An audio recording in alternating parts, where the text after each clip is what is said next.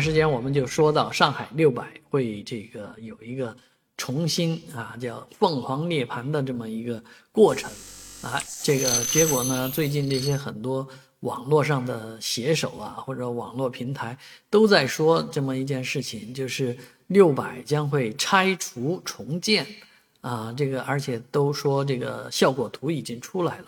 啊，那这个事情说的也是有鼻子有眼。啊，回顾六百呢，其实以前也就是一个小店，这拜了这个最近三十年的高速发展，所以从一个路边小店呢，变身为徐家汇商圈里面非常重要的一个大店。而这个店的这个外观和周边呢，已经发生了天翻地覆的变化。上海六百目前的这个呃样子呢，就已经离这个时代呢啊，确实是有点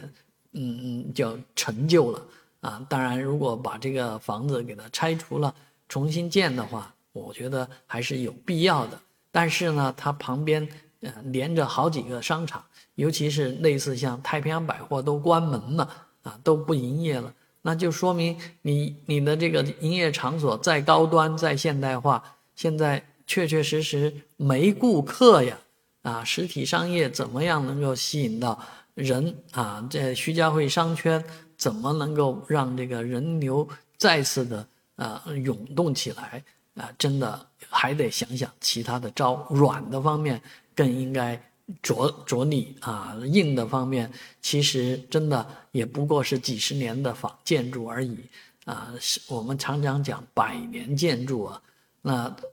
甚至于连六百自己本身是诞生于一九五二年啊，那历史还没到一百年呢。啊，所以这些建筑啊，怎么去变化？我觉得不是主要的，重要的是怎么样让这样的百货商场，这样的业态又重新活起来。